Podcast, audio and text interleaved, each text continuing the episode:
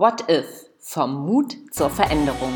Hier ist er der Mutausbruch-Podcast von und mit Simone Gavas.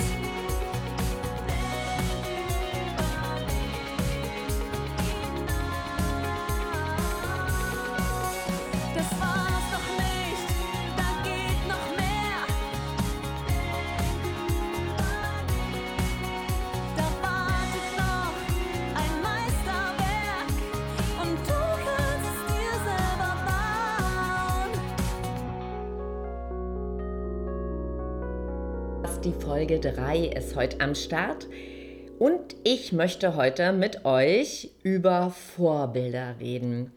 Ja, heute ist eine Folge, das ist sozusagen wieder ein kleiner Mut-Quickie, in dem ich mir Gedanken zu einem Thema mache und gern mit euch in den Austausch gehen will. Und heute ist das Thema Vorbild dran. Ja, wie bin ich da drauf gekommen? Ich bin zu diesem Thema ambivalent aufgestellt. Und ich will euch auch gleich erzählen, warum. Ich hatte kürzlich oder ich wurde kürzlich interviewt zu meinem Thema Mut und Mutausbrüche und bin dann in diesem Interview gefragt worden, Simone, wer sind eigentlich deine Vorbilder? Oder Simone, hast du Vorbilder? Und ich habe dann ganz spontan gesagt, ich habe keine Vorbilder. Das war natürlich überzogen und ähm, vielleicht auch ein bisschen unfair, aber der Grund dafür war, dass ich nach einem Lebensprinzip lebe und dieses Lebensprinzip heißt, lebe dein eigenes Leben lieber unperfekt als das eines anderen perfekt. Wir haben ja auf der einen Art gerade so eine Welt, ähm, die uns ganz viel Erfolg spiegelt, die uns dieses tolle, schöne Leben ohne Niederlagen spiegelt. Also ich sag mal, die Welt dieser Influencer, die äh, auf Instagram und aber auch auf Facebook ja uns anlachen und ähm, wir geneigt sind hinzuschauen, manchmal auch zu viel vergleichen, zu viel hinschauen und auf der anderen Art haben wir dieses sei echt. Das ist so die Welt der Persönlichkeitstrainer und Entwickler und Coaches, so wie ich. Der Ruf nach Authentizität, wie wir so schön sagen, der wird immer lauter und ähm, überall heißt es zu, andererseits, sei authentisch. Und jetzt ist doch die Frage, wenn wir einerseits Menschen haben, die etwas vorleben, die zeigen, so soll es gemacht werden, so ist es richtig, schau mal hier. Und zum anderen geht es darum, selbst echt zu sein, dann kann das. Es kann ein Widerspruch sein, weil grundsätzlich sollte ich mir immer die Frage stellen, wer bin ich wirklich? Okay, also das ist eine sehr große Frage, dessen bin ich mir total bewusst. Aber wenn ich weiß, wer bin ich wirklich oder was ist für mich wesentlich, was ist mir wirklich, wirklich wichtig, dann kann ich auch schauen nach Vorbildern, dann kann ich auch nach Richtgrößen schauen, um auf meinem Weg zu wachsen. Letztlich geht es immer aus meiner Sicht um den Mut, du selbst zu sein. Also wir brauchen den Mut, unsere eigene Lebensspur zu finden und die zu leben und unser Ding zu machen. Und das ist eben beim Thema Vorbild eine Ambivalenz. Weil, wenn ich nochmal zurückkommen darf auf dieses Thema der Influencer, also ich habe nichts gegen Influencer, egal wie man das Wort, Wort auch finden mag, aber immer dann, wenn wir überidealisieren, wenn wir in so eine Art von Bewunderung eintauchen, dann kann es dazu führen, dass wir uns selbst aus dem Blick verlieren. Und das wiederum zeigt sich, wenn wir übermäßig nachahmen, wenn wir vielleicht sogar abgucken. Also das kann ein Format sein, dass wir von jemand abgucken, was er gerade macht. Das kann aber auch sein, dass wir direkt versuchen, so zu sein, äh, wie derjenige und schlimmstenfalls sogar irgendwelche Konzepte klauen oder ein Unternehmen Strategien klauen und so weiter, auch auf dem Weg von Marketingkampagnen meinetwegen. Mm, das ist ein Weg, der hat für mich nichts mit wirklichem Vorbild zu tun. Vorbild wäre für mich dann gegeben, wenn wir respektvoll anerkennen, dass jemand da was ganz Tolles macht und wir so diese Essenz rausziehen, ja, yes, es ist möglich. Dann ist das doch eine richtig großartige Botschaft, weil wir haben dann in diesem Vorbild eine Richtgröße und wir haben gleichzeitig jemand, der uns anstupst, so zu diesem Geh los, komm schon, loslaufen heißt der Zauber. Es ist also eine Entscheidung, ob wir Vorbild als Bewunderung sehen, ob wir in eine hohe Idealisierung gehen wollen und zum Nachahmer werden oder ob wir dadurch wagemutiger werden, ob diese Vorbildwirkung uns in Aktion, in Action bringt. Und dazu ist es halt wesentlich, dass wir uns Gedanken darüber machen, was genau ist das an dieser Person, was mir besonders gefällt? Was ist das, was mich daran reizt? Und wie passt das zu mir? Die Basis dessen ist halt zu schauen, welche Werte teile ich mit diesem Menschen? Und das müssen halt wirklich nicht alle sein, weil es geht eben nicht darum, diese Person irgendwo ganz hoch auf den Thron zu heben, sondern zu schauen, welche Werte dieser Person teile ich und in welchem Kontext. Also wo ist das, wofür ich es nutzen möchte? Also wozu ist es gut, wenn diese Person Vorbild für mich ist? Und diesen Abgleich zu machen, das ist echtes Vorbild. Das ist auch das, was wir brauchen, weil ich glaube andererseits, wir sind eher beim Abgucken und Nachmachen, aber echte Vorbilder, zum Beispiel für Jugendliche, sind uns verloren gegangen. Die gibt es nicht mehr so in dem Maß wie früher.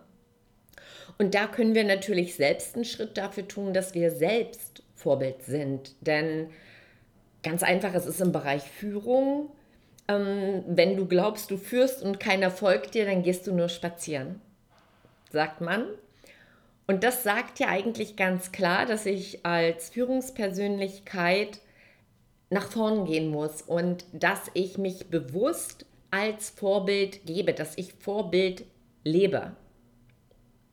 Und genau so sollte es ja in unserem Leben sein. Und wenn ich jetzt auf die Frage zurückkomme, hast du Vorbilder, habe ich sicher in verschiedenen Lebensabschnitten immer wieder Vorbilder gehabt, ähm, sei es aus der eigenen Familie, mein Großvater, ähm, der mir die, also in seiner Art, wie er überhaupt gelebt hat, äh, sehr Vorbild war. Leichtigkeit, immer das Positive gesehen, angefasst, gestaltet ein Riesennetzwerk aufgebaut, also wirklich das Leben gelebt hat mit allen Höhen und Tiefen.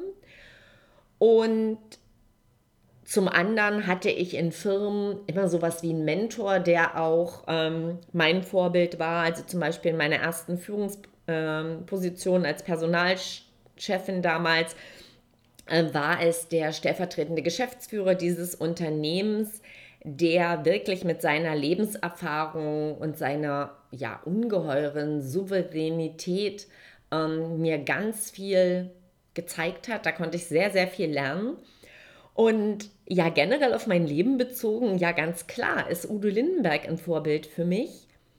Und das nicht, weil ich ihn in all seinen Lebensphasen überidealisiert habe. Es gibt sicher auch bei ihm, wie bei uns allen, kritische Aspekte ähm, im Leben, die kann man bewerten, das kann man aber auch sein lassen und sagen, Chapeau, und das sage ich, ich sage Chapeau vor dieser Leistung, vor dieser Lebensleistung, vor seiner Leidenschaft, davor, dass er sein ganzes Leben lang sein Ding gemacht hat. Er hat sich nicht äh, durch den Mainstream hinreißen lassen und er hat voller Klarheit und echt, das verstehe ich unter authentisch, sein Leben gelebt und das tut er immer noch. Und das ist etwas, was ich ja, was ich ziehe, wo ich so sage, ja, es ist möglich, ich muss mich nicht verbiegen lassen, ich muss nicht in irgendeine Form passen, reingepresst werden. Ich habe mich im Leben, wenn das zu stark wurde, auch da immer draus befreit,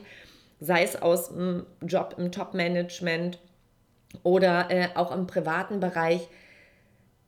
Es geht darum, dass wir, wenn wir Vorbilder haben, uns vorher selber kennen. Und das ist so ein Grundsatz. Und Albert Schweitzer hat gesagt, Ideale sind wie Sterne, man kann sie nicht erreichen, aber man kann sich an ihnen orientieren.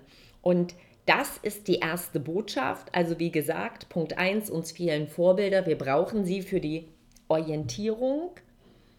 Und ein gutes Beispiel zu geben, ist eben die einzigste Möglichkeit, wie wir andere Menschen in die Motivation bringen können.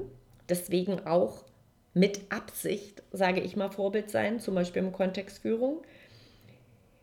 Aber genauso in der Politik und natürlich auch innerhalb unserer Lebensgestaltung, zum Beispiel für unsere Kinder. Das zweite Wesentliche für mich am Vorbild ist, was ich rausfiltern möchte, ist, ein Vorbild sollte uns ins Tun bringen und nicht, äh, dass wir bei der Bewunderung stehen bleiben und vielleicht so, das kennt ihr vielleicht noch, wenn ihr in meinem Alter seid. Damals gab es die Bravo mit diesem Bravo-Schnitt. Und wenn wir da so ein ja, Vorbild hatten, meist überidealisiert, dann wurde dieser Rockstar oder Künstler entweder an die Tür geklebt mit einem Poster oder ganze Wände ähm, wurden damit tapeziert. Mm, darum geht es nicht, wenn wir über Vorbilder reden, sondern es geht eben darum, ins Tun zu kommen und diese Überidealisierung hinter uns zu lassen. Ja, ganz wichtig ist eben drittens der Kontext. Wofür ist derjenige äh, Vorbild und welche Werte teile ich mit ihm? Also dieses Warum zu durchleuchten. Ja, und als viertes vielleicht noch, wir dürfen verschiedene Vorbilder haben im Laufe unseres Lebens und das ist auch gut so, weil Vorbild ist für mich ein Zeitgeistthema, weil jede Zeit hat seine Helden und damit auch seine Vorbilder. Zum Abschluss habe ich für euch noch einen Spruch und zwar bei Vorbildern ist es unwichtig, sagt Erich Kästner, ob es sich dabei um einen großen Dichter handelt oder ob es der Nachbar von gegenüber ist oder Onkel Fritz aus Braunschweig. Wenn es nur ein Mensch ist, der im gegebenen Augenblick ohne Wimpernzucken gezagt hat, sondern etwas getan hat, wofür oder wovor wir zögern. Und das ist, finde ich, ein sehr schöner Spruch in Bezug auf Vorbild, weil das ist Mutanstiftung pur, so wie ich sie verstehe. Und diese Form von Mutanstiftung ist ja auch Kernaspekt meines Projektes Mutausbrüche www.mut-ausbrüche.de. Dort gibt es ganz viele Mutanstifter in diesem Podcast und da Mut ja sehr individuell ist, hör rein, vielleicht findest du ja genau den Menschen oder das Projekt, was dich dazu anstiftet, mutiger zu sein. Ja, so viel zum Thema Vorbild und ich wünsche dir ein schönes Wochenende und freue mich ganz besonders, wenn du nächste Woche wieder reinhörst in meinen Podcast What If Mutausbruch und ich wünsche dir den Mut zur Veränderung. Bye bye, bis nächste Woche. Deine Simone Gerber.